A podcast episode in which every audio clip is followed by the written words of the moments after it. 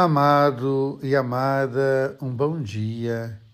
Celebrar a palavra de Deus diante dos percalços da vida é muito interessante.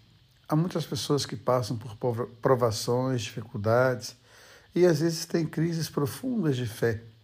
E é interessante a gente observar como os apóstolos sofrem as demoras de Deus.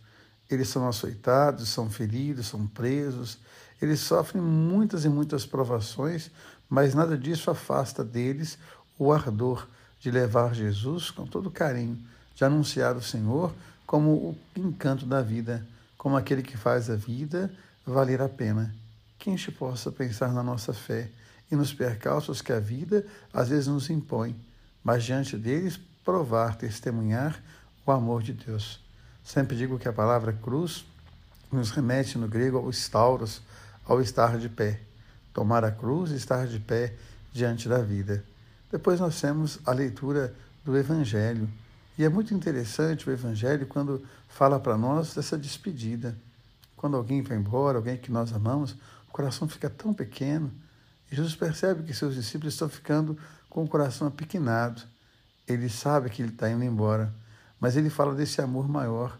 Se vocês me amam, vão ficar felizes, porque eu vou para algo muito melhor. Eu vou para o Pai eu vou mergulhar na mais profunda intimidade. Pai, saibam vocês que essa intimidade é dada a vocês também, e um dia vocês também estarão junto do Pai.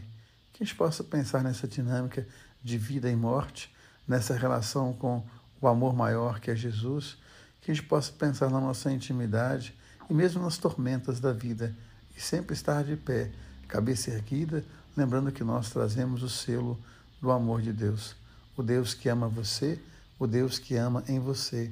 Amém.